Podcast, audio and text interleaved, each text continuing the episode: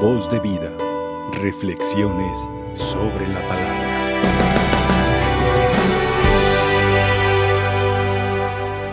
Con gran consuelo y alegría el día de hoy, este Evangelio tan bello, tan real, tan fácilmente asimilable en nuestro corazón, viene acompañado por la memoria de un gran santo, del Padre Pío.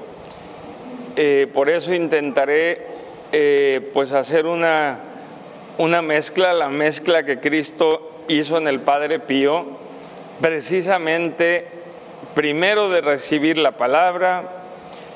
Un santo es aquel que deja a un lado todos los demás ruidos del mundo y se abre a Dios. Eh, el Padre Pío se abrió a Dios cuando recibió desde niño la semilla. ¿A ah, cómo le hacen falta hoy al Señor santos que de verdad se abran a Dios, que se dejen tocar por el amor, por la misericordia del Señor y que se entreguen a la causa de Dios de tiempo completo. Qué bueno que hay laicos, que hay religiosos que eh, en tiempos, pues bueno, van donándole al Señor, etcétera. Pero lo más valioso es entregarse al Señor con todo. Y en la iglesia se puede hacer. Podemos servir al Señor con todo lo que tenemos. Aun con nuestras limitaciones, Dios espera personas abiertas a la voluntad de Dios. Eh, sé lo que estoy diciendo eh, y sé también quién me está escuchando. Eh, sé que hay muchos corazones en casa que están precisamente recibiendo este mensaje. Y yo les invito a que vuelvan a la iglesia, que vuelvan a Dios, que vuelvan de nuevo a creer en el Señor, que vuelvan de nuevo a la confesión.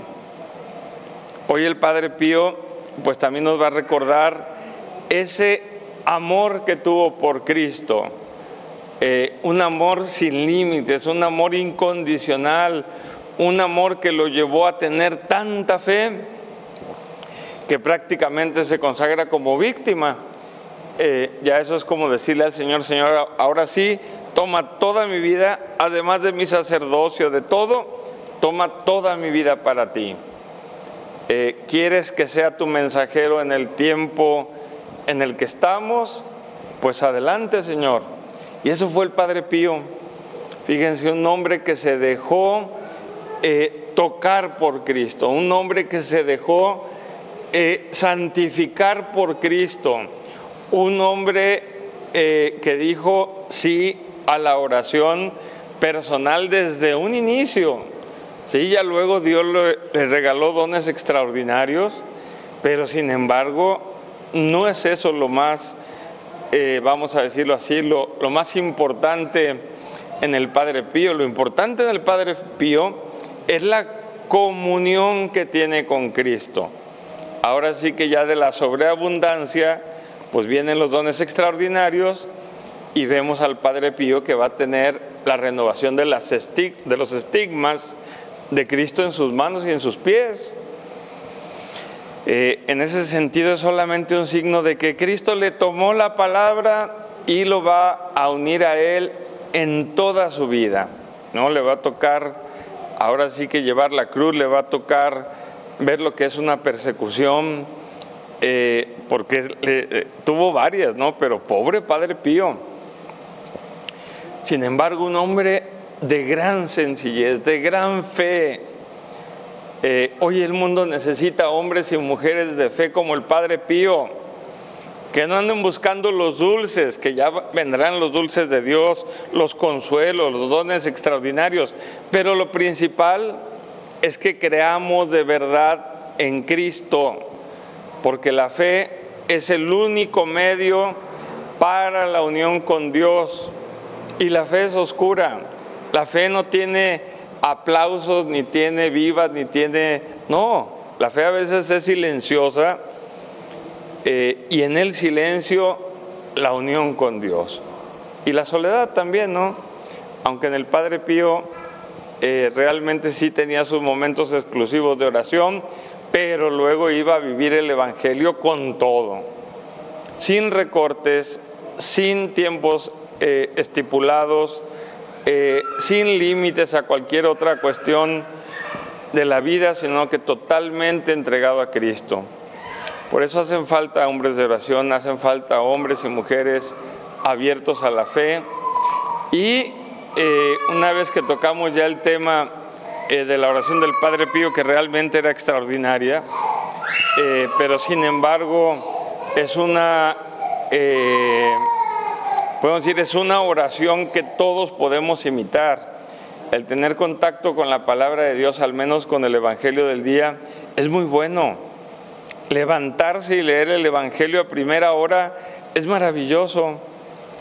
Eh, ya en la noche, cuando se va uno a recostar, que va a recobrar fuerzas durmiendo, leer el Evangelio del día es maravilloso, o el del día siguiente. Pero tenemos que ser católicos con la Biblia en la mano, sino al menos en el misal o al menos en aplicaciones que hoy hay muchísimas, como la de Rezando Voy, eh, que nos invitan a hacer unas reflexiones preciosas sobre el Evangelio de cada día.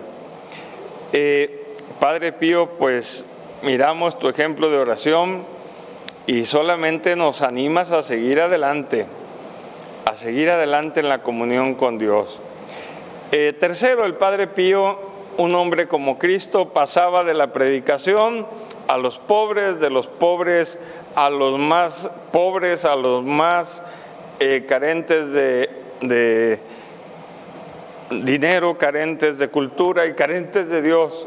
¿no? Siempre el Padre Pío tuvo como esa atracción hacia los más miserables. Es el amor cristiano, ¿verdad? Que tiene misericordia y que busca al miserable, eh, porque así lo siente en su corazón. Eh, el Padre Pío pues, fue un gran benefactor, bueno, eh, y allí en San Giovanni Rotondo pues funda un hospital enorme, ¿sí? Enorme, y no tenía nada, no tenía guardadito, empezó desde cero con la ayuda de la gente y él mismo y otras personas más a hacer un hospital para los pobres gratuito. Aquí en Latinoamérica hay pocos ejemplos de eso. Uno es aquí en Guadalajara, Fray Antonio Alcalde, que también es algo parecido. Eh, pero bueno, al fin y al cabo es todo para los pobres. Sacerdote, religioso franciscano, un alma de oración eh, entregada a Dios, pero además entregada a los pobres. Si ven como ese, ese espacio en el santo no hay día que haya oración y que haya obras de caridad. La oración te va a llevar a las obras de caridad, las obras de caridad te van a llevar a la oración. Imagínense ya cuando tengan un, hospital con, es más, no, mucho, con 10 personas que no cobre, que sea gratuito, realmente significa una obra de fe impresionante. Y si uno no cree que Dios está ahí con nosotros, nos derrumbamos. Esa es la verdad. Y mantener una fuerza, una obra de caridad no es fácil, pero tampoco es imposible, ¿verdad? Dios suscita personas eh, de alguna manera con un corazón como el de Cristo, como el del Padre Pío, se entregan a la obra de caridad y gracias a esa entrega, eh, ahora sí que el corazón de Dios se expande por saber que uno de los muchos católicos ha decidido amarlo hasta el extremo de ya no poder más. Eso fue el Padre Pío, ¿no? El ya no poder más, pero seguía entregado a Dios, confiándole todo a Dios. ¿Sí? Eh, hay que poner pues la confianza en Cristo y no separarnos de los pobres. Eh, es muy bonito, pero fíjense, yo a veces me encuentro con uno y le pregunto de dónde viene, a dónde va, eh, qué ha pasado en su vida, por qué está en esa situación, ahora que tenemos tanta gente en situación de calle en todo el mundo, ¿verdad? pues tenemos que ayudarle a Cristo Ahí está Cristo en el pobre, ahí se esconde el Señor, en el más necesitado, en el más machacado. Por eso nuestro cristianismo Pues disculpen, pero no puede ser solo de televisión, no puede ser solamente de pantalla, no, tienes que tocar a tu familia, tienes que tocar al hermano que está sufriendo ahí al lado, tienes que tocar la realidad del pobre, del enfermo, del marginado, eh, del migrante, etcétera. ¿sí? Tenemos que ensuciarnos las manos para que me entiendan en el, ayudar a los demás. Pues bueno, finalmente el Padre Pío realmente queda eh, mucho para comentar. Eh, finalmente su amor a la Eucaristía, eh, impresionante, ¿no? Impresionante la devoción con la que celebraba, con la devoción que contemplaba, el tener a Cristo entre sus manos, eh, y sus manos eh, con los estigmas, ¿eh? Por eso muchas veces le ve que trae guantes o que trae las vendas, precisamente porque las traía en vivo. ha habido santos así anteriormente, sí. Uno es San Francisco de Asís, ¿verdad? Que también el Señor le permitió tener sus llagas para recordar la identidad cristiana, fíjense para recordar que venimos a seguir, a servir eh, y a estar con Cristo. Qué bonito, fíjense, hay otra santa por ahí que muere en 1902, Santa Gema Galgani, que también el Señor le concede del jueves a viernes eh, recordar el, huerto de Getsemaní y le da los estigmas eh, cada semana, ¿sí? una cosa impresionante porque el milagro se fue repitiendo en Santa Gema Galgani, también en la parte de la corona de espinas, pues también siente la corona de espinas Santa Gema Galgani, eh, es perseguida también a más no poder, pero sin embargo, fíjense, Cristo la une a su pasión en lo que falta, ¿verdad? ¿En dónde? En su cuerpo. Eh, y ahí sí tenemos pues grandes santos como Santa Gema Galgani, como San Francisco de Asís. Hay otros más en la iglesia, claro que los hay, por brevedad no los menciono. Eh, y uno de los últimos, pues San Pío de Pietrelcina, ¿no? que coincide con Santa Gema Galgani más o menos. Entonces, eh, pues el Señor nos quiere de verdad unidos a Él eh, una vez que comulgamos, una vez que nos acercamos al altar y recibimos al Señor, sencillamente le estamos diciendo, Señor, que se cumpla tu voluntad en nosotros. Eh, si me vas a dar una enfermedad, si me vas a dar persecución, si me vas a dar cruz al estar predicando aquí allá, eh, discípulo, misionero, lo que tú quieras, ¿sí? Eh, el otro día escuchaba una persona que decía, no, yo sí le ayudo a Cristo en esto, en esto, en esto, en esto, pero no me vaya a mandar una enfermedad oh, qué caray. Pues en eso no quedamos, ¿verdad? El cristianismo es que Dios te dé lo que quiera. Lo importante es que Él va a estar contigo.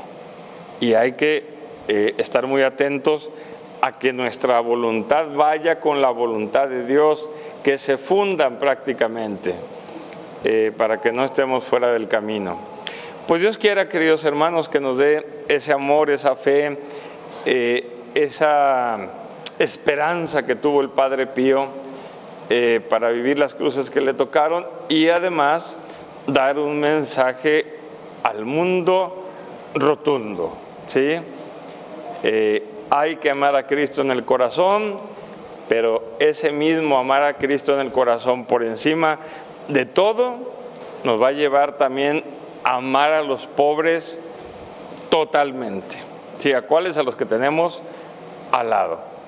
Y ahí sí, ¿verdad? ¿Cuánto amaste a Cristo? A ver, vamos a ver cómo andas sirviendo a los pobres. ¿Cuántos eh, amaste a los pobres? Pues vamos a ver cómo anda tu oración, ¿verdad? el Papa Pío es oración, acción, oración, acción, eh, oración eh, y luego obras de caridad. pues que el Señor nos conceda vivir un cristianismo original, un cristianismo donde seamos de verdad los brazos, los ojos, el corazón de Jesús en nosotros, Eso todo lo podemos vivir. Y confiar en el Señor. Realmente lo que pase en nuestra vida una vez que hemos confiado en Él, sabemos que todo saldrá muy bien, lo que Cristo nos pida. Le pedimos también a la Virgen que nos ayude a ser verdaderos discípulos y misioneros. Voz de vida, reflexiones sobre la palabra.